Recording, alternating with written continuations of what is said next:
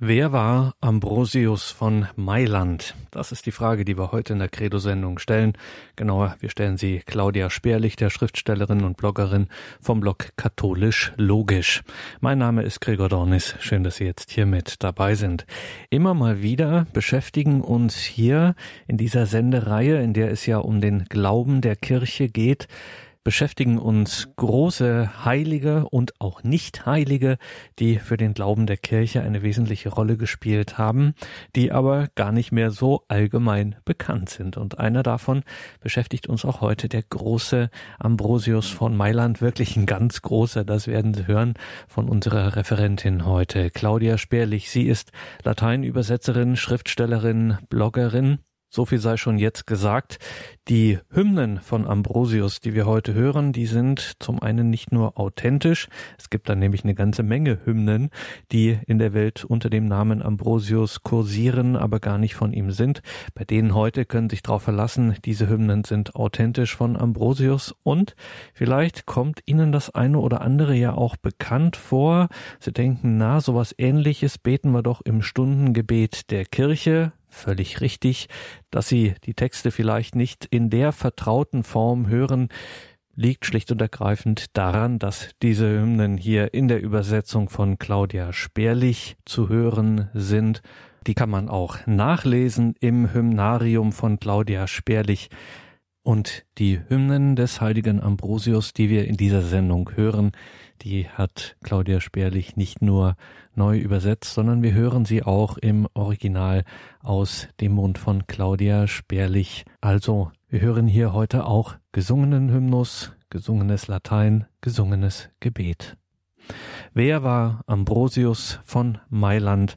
Hören Sie heute Claudia Sperlich.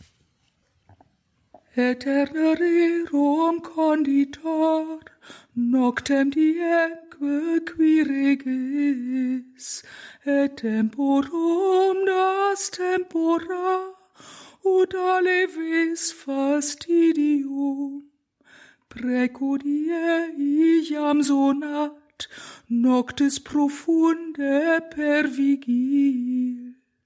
Nocturna lux vi antibus, a nocte noctem segregans hoc excitatus Lucifer solvit polum caligine, hoc omnes eronum chorus viam nocendi deserit.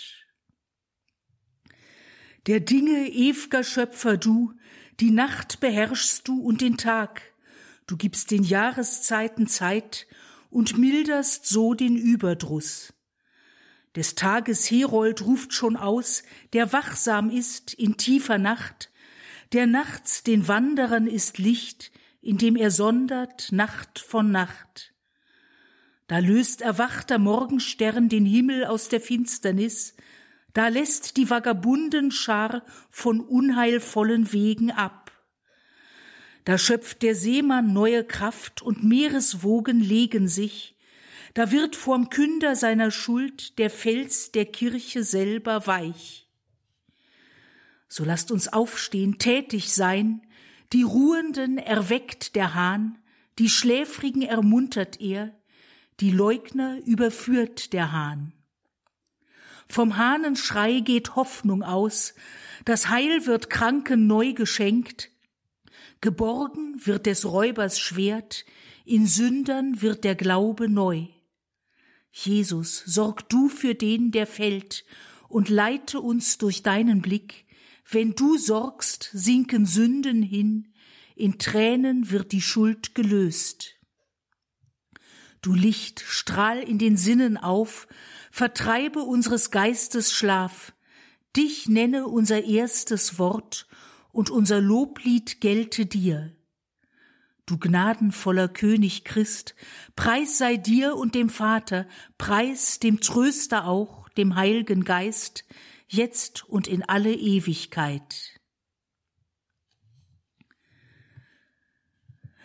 Wir beide, Kaiser Konstantin und Kaiser Licinius, kamen durch glückliche Fügung bei Mailand zusammen um zum Wohle aller zu regeln, sowohl den Christen als auch allen Menschen freie Vollmacht zu gewähren, ihre Religion zu wählen, damit die himmlische Gottheit uns und allen gnädig und gewogen bleiben kann. Wir sind seit langem der Ansicht, dass Freiheit des Glaubens nicht verweigert werden sollte. Vielmehr sollte jedermann seine Gedanken und Wünsche gewährt werden, so dass er in der Lage ist, geistliche Dinge so anzusehen, wie er selbst es will. Darum haben wir befohlen, dass es jedermann erlaubt ist, seinen Glauben zu haben und zu praktizieren, wie er will.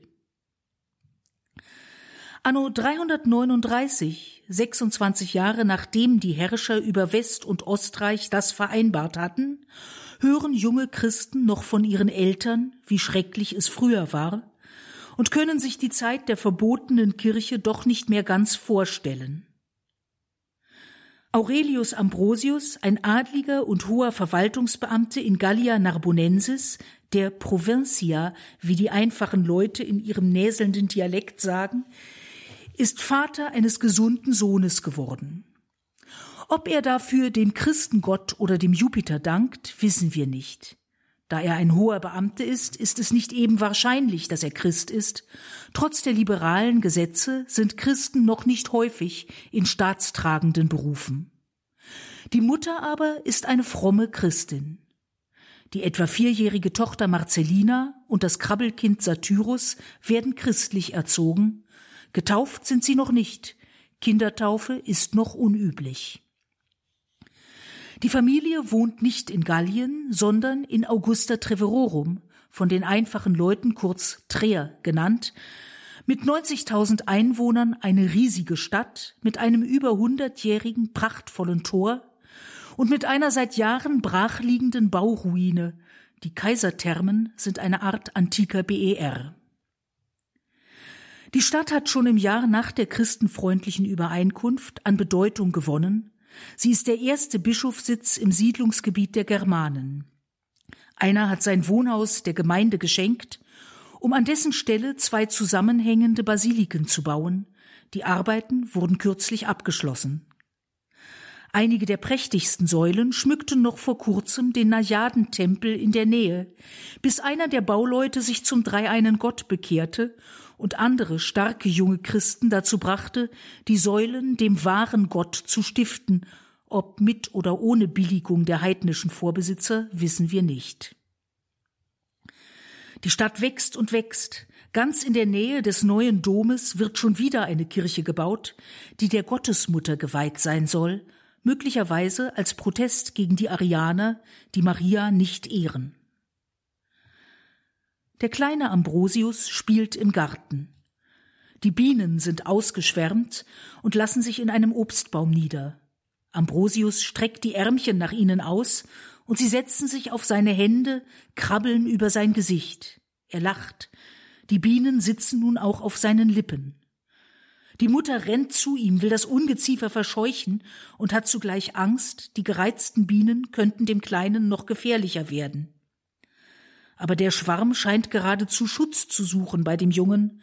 Sie bedecken nun das ganze Kindergesicht. Dann winkt der Junge, die Bienen schwirren nach oben. Auf seinen Lippen glänzt es wie Honigtropfen. Der Vater stirbt früh, aber keineswegs arm, er war ja hoch besoldet. Das spätantike Recht spricht der Mutter die volle Verfügungsgewalt über das Erbe und die Vormundschaft über die Kinder zu, die Mitgift, das von der Frau in die Ehe eingebrachte Geld, hat vermutlich den Kindern zuzufallen. Sie ist eine tüchtige Frau, die dem jungen Ambrosius religiöse Unterweisung gibt und eine solide Ausbildung ermöglicht. Sozial genießen Witwen in der christlichen Gemeinde ausdrückliche Hochachtung. Von wirtschaftlichem und sozialem Abstieg der Witwe und ihrer Familie ist nichts zu spüren.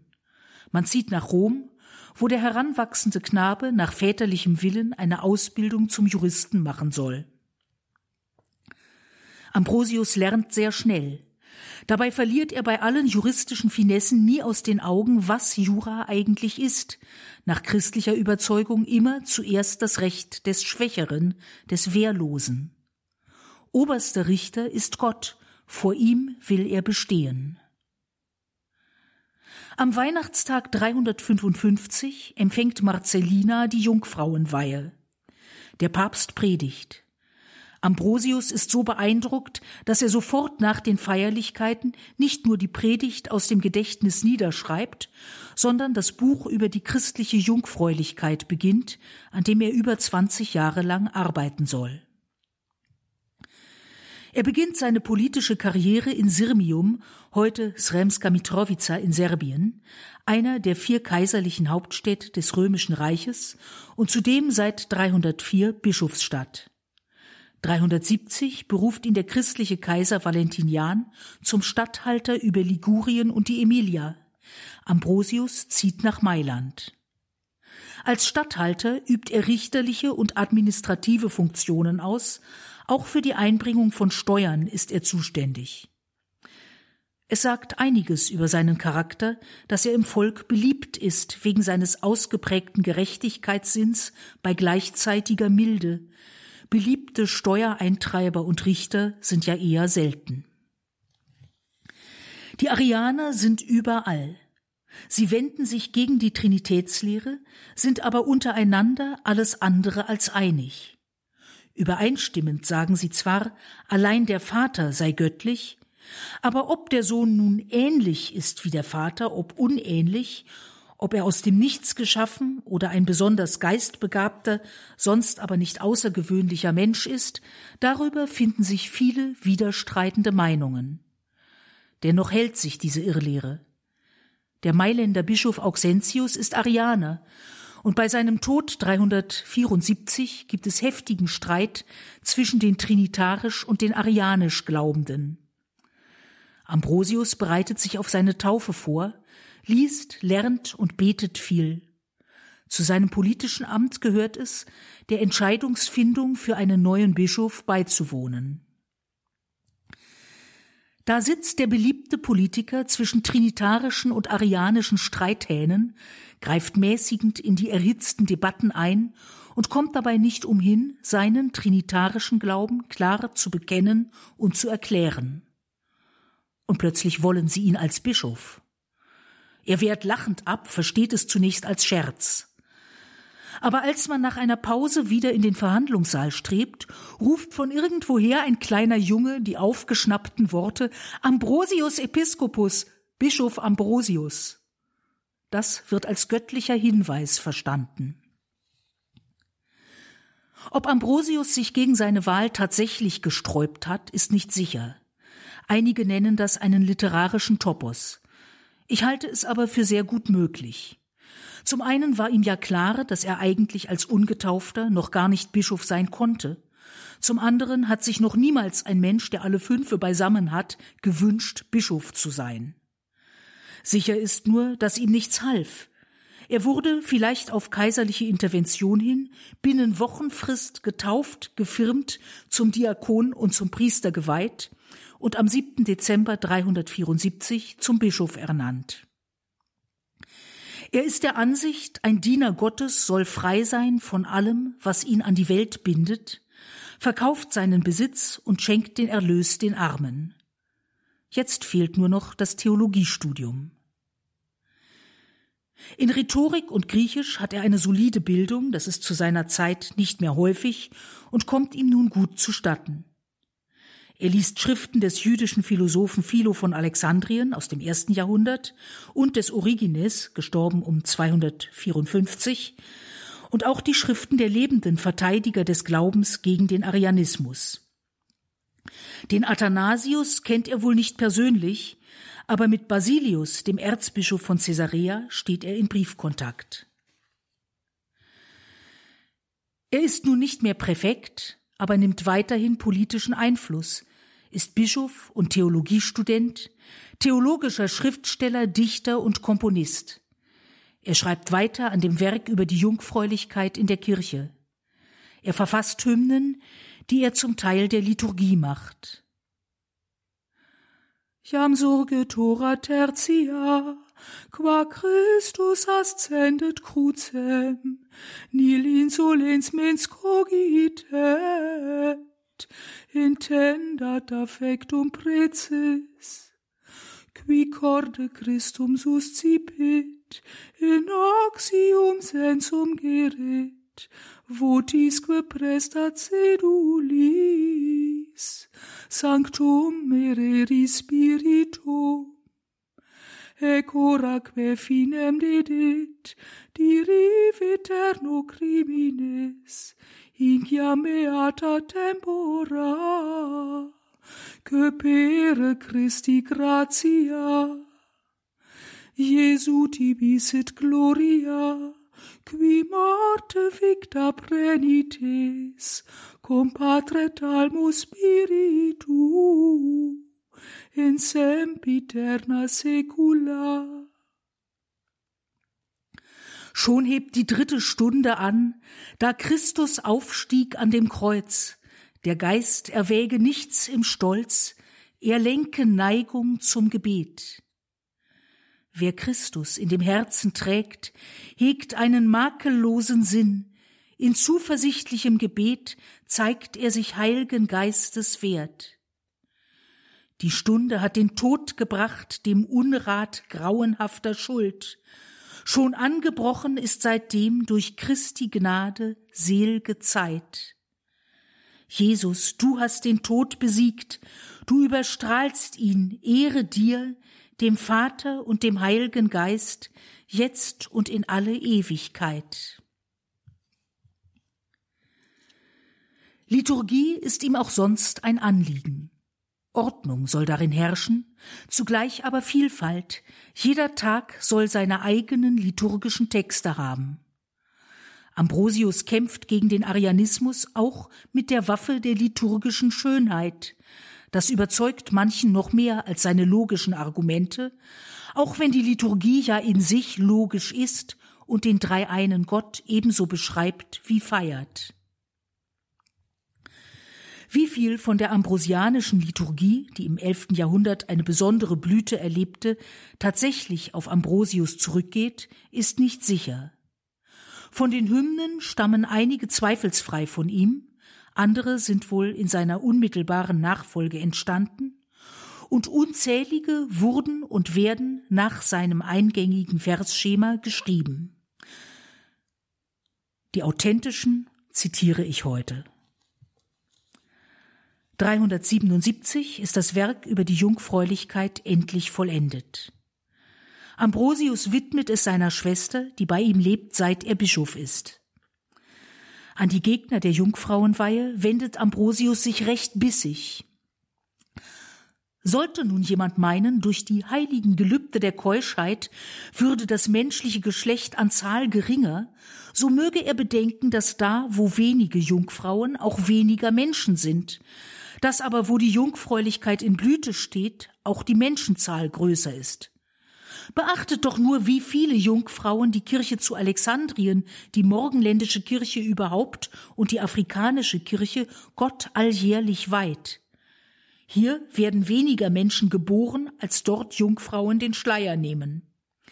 Der ganze Erdkreis kann also tatsächlich Zeugnis ablegen, dass die Jungfräulichkeit nicht unnütz ist, das gilt umso mehr, als ja durch eine Jungfrau der Welt das Heil gekommen ist, welches Schätze beseligender Früchte einschließt. Will man gleichwohl Verbote erlassen, so möge man auch verbieten, dass die Gattin in standesmäßiger Enthaltsamkeit lebe, vielleicht könnte die, ja die Ehe dann zahlreicher mit Nachkommenschaft gesegnet werden. Man sollte unter jener Voraussetzung sogar verlangen, dass eine Frau während längerer Abwesenheit ihres Gatten diesem die Treue nicht bewahre, damit nicht diese Zeit vorübergehe, ohne dass sie einem Kinde das Leben gibt.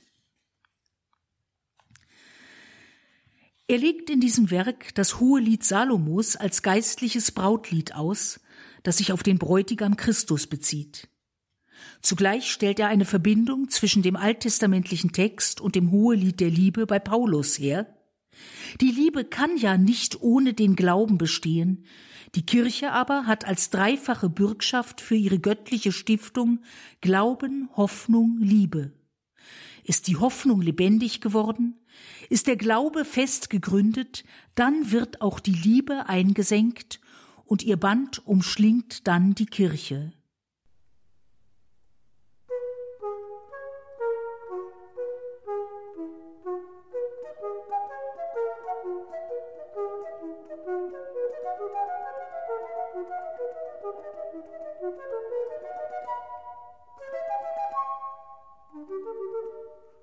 Das ist die Credo-Sendung bei Radio Horeb und Radio Maria mit der Frage, wer denn Ambrosius von Mailand war. Und dazu hören wir Claudia Sperlich, die Schriftstellerin, Bloggerin und vor allem Lateinübersetzerin aus Berlin. Und für alle die, die sich gerade eben erst hineingeschaltet haben, wir hören die Hymnen des heiligen Ambrosius nicht nur in der Übersetzung von Claudia Sperlich, sondern wir hören sie auch von Claudia Sperlich im lateinischen Original gesungen. Wer war Ambrosius von Mailand? Intende qui regis Israel, super cherubim qui sedes, appare frem coram excita, potentiam tuam et veni. Veni redemptor gentium, ostende partum virginis, miretur omne seculum, talis decet partus Deo. Non ex virilis emine, sed mysticos piramine, verbum Dei factum scaro, fructusque ventris florus. Hör uns, du Hirte Israels, der du auf Cherubinen thronst, erscheine du in Ephraim, erwecke deine Macht und komm. Erlöser aller Völker, komm, mach offenbar der Jungfrau Kind, die ganze Welt verwundre sich, so soll der Herr geboren sein. Aus eines Mannes Samen nicht, doch aus geheimnisvollem Hauch ist Fleisch geworden Gottes Wort und ist als Leibesfrucht erblüht. Der Leib der Jungfrau wölbt sich hoch, die Keuschheit aber bleibt bewahrt. Der Tugend Fahnen strahlen auf, dem Tempel wendet Gott sich zu. Er tritt hervor aus dem Gemach, der Keuschheit königlichem Saal, zweifach Gewaltgewesenheit, und freudig eilt er seinen Weg. Er geht von seinem Vater aus, zu seinem Vater kehrt er heim, er steigt hinab zur Unterwelt, er kehrt zurück zu Gottes Thron. Er ist dem ew'gen Vater gleich, ist zeichenhaft in Fleisch gehüllt, er festigt unseren schwachen Leib mit Tugend und Beständigkeit. Schon schimmert deine Krippe hell, die Nacht belebt sich durch ihr Licht, das keine Nacht verfälschen soll, im steten Glauben leuchte es. Im folgenden Jahr stirbt sein Bruder Satyrus, etwa 40-jährig, nach einer dramatischen Seereise. In einer von mehreren Trauerreden nach klassischem Vorbild schreibt Ambrosius was soll ich nun, mein geliebtester Bruder, dich beweinen, der du mir so entrissen wurdest, dass du aller Bruder würdest? Der Verkehr mit dir ist mir nicht genommen, sondern nur geändert. Vordem waren wir leiblich unzertrennlich, jetzt sind wir ungeteilt im Herzen. Du bist immer bei mir, du wirst auch stets bei mir bleiben. Solange du mit mir im Leben verbunden warst, hat niemals das Vaterland dich mir entrissen, Niemals hast du selbst mir das Vaterland vorgezogen, und jetzt hast du für das andere Vaterland die Gewähr übernommen für uns beide, denn ich habe schon begonnen, dort kein Fremder mehr zu sein, wo mein besserer Teil ist. Ich war ja niemals ganz in mir abgeschlossen, vielmehr war stets der größere Teil von uns beiden in einem anderen, wir waren ja beide in Christus, in dem alles ruht, das Ganze wie jeder Teil. So ist mir dieser Grabhügel angenehmer als die Stätte der Geburt, denn hier ruht die Frucht der Gnade, nicht der Natur. In dem Leibe, der entseelt da liegt, birgt sich der bessere Teil meines Lebens, wie ja auch in dem Leibe, den ich noch trage, der reichere Teil deines Daseins sich birgt. Zäh verteidigt er die wahre Lehre gegen den im Kaiserhaus und besonders in Mailand virulenten Arianismus. Der Kaiser steht in der Kirche, nicht über ihr, sagt er, und meint damit auch die arianische Kaisermutter Justina, die ihren Sohn Valentinian beeinflusst. Er setzt gegen den Willen des Kaisers rechtgläubige Geistliche ein, auch einen Bischof in Sirmium, wo seine Karriere begann als Kaiser Theodosius in Thessaloniki die Ermordung eines Hofbeamten vergilt, indem er 7000 Menschen im Zirkus hinrichten lässt, nötigt er ihn zu einem öffentlichen Reuebekenntnis und legt ihm ein strenges Bußwerk auf. Die Legende sagt, dass er ihm den Zutritt zum Mailänder Dom verwehrt und einen kaiserlichen Ratgeber als Hund beschimpft hat. Tatsächlich schreibt er dem Kaiser, ich schreibe dir nicht, um dich zu demütigen, sondern damit dich das Vorbild der Könige dazu bewegen möge, diese Sünde aus deinem Reich zu tilgen. Und das tust du, wenn du deine Seele vor Gott demütigst. Ich hege dir gegenüber keine feindseligen Gedanken. Was ich empfinde, ist vielmehr Furcht. Ich wage nicht, das Opfer anzubieten, wenn du selbst daran teilnehmen willst.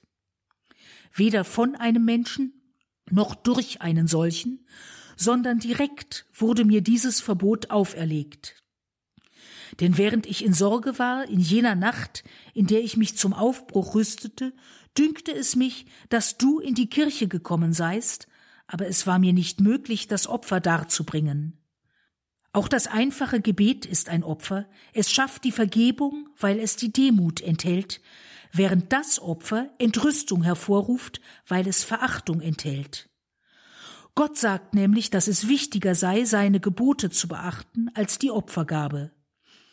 Das wird von Gott gesagt, von Mose dem Volk verkündet und von Paulus den Völkern gepredigt. Tu das, was deiner Meinung nach im Moment am meisten geschätzt wird. Ich ziehe die Barmherzigkeit dem Opfer vor, sagt Gott.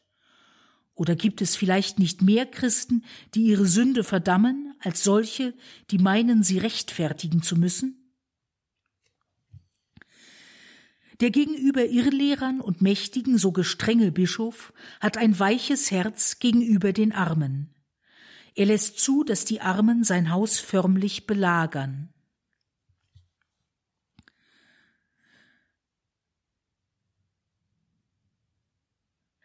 Eterna Christi munera, apostolorum gloriam, palmas et hymnus debitos, letis canamus mentibus. Ecclesiarum principes, belli triumphales duces, celestes aule milites, et vera mundi lumina. Terrore victo seculi, penisquus pretis corporis, mortis sacre compendio, lucem beatam possident. Die ew'ge Gnade unseres Herrn und auch den Sieg der Märtyrer besingen wir mit frohem Sinn und bringen rechten Lobpreis dar. Sie sind der Kirche Fürsten, sie sind Feldherren, ehrenvoll im Krieg, Soldaten für den Himmelssaal und wahre Leuchten dieser Welt. Sie überwanden Schreckenszeit, verachteten des Leibes Qual, aus heilgem Tode kam Gewinn, nun wohnen sie in selgem Licht. Dem Feuer übergibt man sie, den Fängen wilder Tiere auch. Die Waffe in des Henkers Hand, die Kralle reißt sie voller Wut. Die Eingeweide liegen bloß, vergossen ist das heilge Blut, sie harren unerschütterlich auf gnadenvolle Ewigkeit. Ergebner Glaube Heiliger, der frommen Hoffnung ungebeugt, vollkommnes Liebeswerk des Herrn, besiegt den Fürsten dieser Welt. Die väterliche Herrlichkeit des Geistes Willenskraft, der Sohn springt auf im Jubel über sie, die Freude füllt den Himmel aus. Wir bitten dich, Erlöser, nun, vereine mit der Zeugenschar die jungen Knechte im Gebet von Ewigkeit zu Ewigkeit. 383 erreicht Ambrosius durch sein argumentatives Geschick, dass Kaiser Gratian die öffentliche Förderung des römischen Götterkultes einstellt und die Statue der Siegesgöttin Victoria aus dem Sitzungsgebäude des Senats von Rom entfernen lässt. Gratian wird ermordet, ein übliches Kaiserschicksal. Sein Nachfolger Magnus Maximus setzt die Todesstrafe für einen Heretiker durch. Der Bischof von Avila, Priscillian, ist ein strenger Asket, fordert Askese auch von Eheleuten, ist zugleich Befürworter von Priesterinnen, in vielem ähnelt er den späteren Katharern. Martin von Tours und Ambrosius sind entschiedene Gegner seiner Lehre, verteidigen ihn aber ebenso entschieden gegen das Todesurteil. Leider umsonst. Priscillian ist der Erste, der für seine Irrlehre stirbt.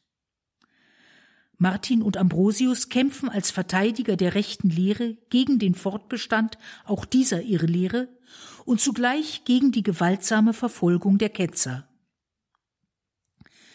384 kommt ein Mann mit schillernder Vergangenheit und brennendem Herzen als Rhetorikprofessor nach Mailand, der Philosoph Augustinus aus Hippo Regio in Nordafrika. Er hängt der Irrlehre der Manichäer an. Nun aber hört er die Predigten des Ambrosius, der die griechische Sprache beherrscht, vor allem den Platon kennt und das Christentum mit dessen Denkweise begründet. Das überzeugt Augustinus. Er, der vorher so brillant gegen das Christentum aufgetreten ist, wird nun als Katechumene ein ebenso brillanter Verteidiger desselben. Mit ihm konvertieren Adeodatus, sein Sohn aus einem eheähnlichen Verhältnis, und sein Freund Alypius. Ambrosius tauft Augustinus in der Osternacht 387. Splendor paterne gloriae de luce lucem proferens, lux lucis et fons luminis, diem dies illuminans, verusque sole labere, micansnitore perpeti, iubarque sancti spiritus, in funde nostri sensibus. Votis vocemus et patrem, patrem perennis gloriae, patrem potentis gratiae, culpam releget lubricam. Glanz von des Vaters Herrlichkeit, du bringst aus Licht das Licht hervor, des Lichtes Licht, der Leuchte Quell, du Tag, den Tag erleuchtest du. Du wahre Sonne, die erglänzt in steter Helle, komm herab, du heilgen Geistes Himmelslicht, in unsere Sinne ströme ein. Zum Vater lasst uns rufen auch, dem Vater ew'ger Herrlichkeit, dem Vater, der voll Gnade herrscht, er banne Schuld, die uns verführt. Entschlossene Taten lehre er, er mache stumpf des Neiders Zahn, er stehe bei in hartem Fall, er schenke Gnade unserm Tun. Er lenke das Gemüt als Herr in einem keuschen, treuen Leib. Der Glaube sei wie Feuersglut, er kenne nicht Betruges Gift und Christus sei für uns das Mahl und unser Glaube unser Trank. Wir laben freudig uns am Geist an Trunkenheit, die nüchtern ist. Der frohe Tag zieht nun vorbei, die Keuschheit sei wie Morgenlicht, der Glaube wie der helle Tag, die Dämmerung dem Gemüte fremd.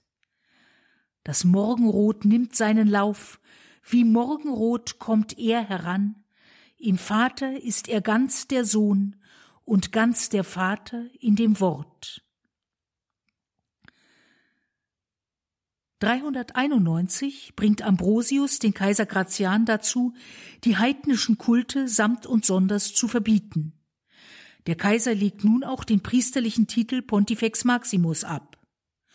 Konstantins Anerkennung des Christentums ist nun endgültig geworden.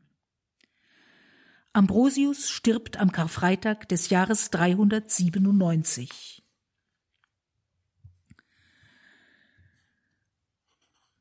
Deus creator omnium, polique rector festiens, diem decoru lumina, noctem sopores gratia.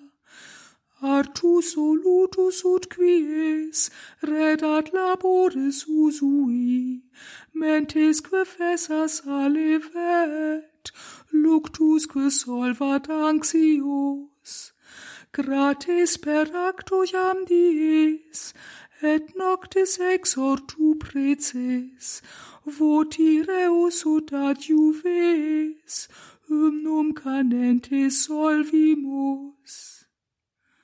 Gott, du bist Schöpfer allen Seins, des Himmels Lenker, der den Tag bekleidet mit dem schönen Licht, die Nacht mit gnadenvollem Schlaf, dass die erschöpften Glieder ruhen um zu erstarken für das Werk, dass sich erholt der müde Geist und dass sich Angst und Trauer löst. Wir bringen dar mit Hymnensang den Dank für nun vollbrachten Tag, Gebete zu Beginn der Nacht und flehen, dass du Sündern hilfst. Der Herzensgrund erklinge dir, der Stimme Wohlklang töne dir, die keusche Liebe liebe dich, Dich bete nüchtern an der Sinn, dass, wenn den Tag beschlossen hat die tiefe Finsternis der Nacht, der Glaube doch kein Dunkel kennt und Nacht den Glauben widerstrahlt. Nicht lasse schlafen das Gemüt, doch finde Schlaf die Schuld, dann bringt der Glaube Kühlung keuschem Sinn, in Schlafes Hitze Linderung. Die Herzenstiefe träume dich, vom schwanken Sinne losgesagt, dass nicht durch Feindes Neid und List die Angst die Ruhenden erschreckt. Zu Christus und zum Vater lasst uns flehen und zu beider Geist, zum einen, der die Beter nährt, allmächtige Dreifaltigkeit.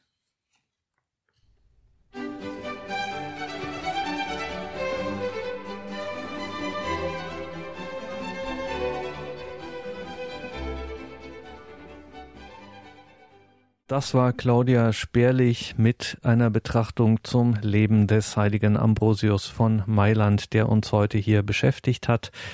Die Hymnen, die hier in dieser Sendung erklangen, hat Claudia Sperlich neu übersetzt. Und das kann man auch nachlesen im Hymnarium von Claudia Sperlich, lateinische Hymnen der Kirche neu übersetzt. Einen Literaturhinweis dazu finden Sie im Infofeld zur Sendung auf horeb.org und horeb.org ist auch der Ort, wo man diese Sendung nachhören kann im Podcast- und Downloadbereich horeb.org ORG. Hier beten wir jetzt gleich um 21.40 Uhr die Komplett das Nachtgebet der Kirche. Bleiben Sie dran und beten Sie mit. Einen gesegneten Abend und eine behütete Nacht wünscht Ihr Gregor Dornis.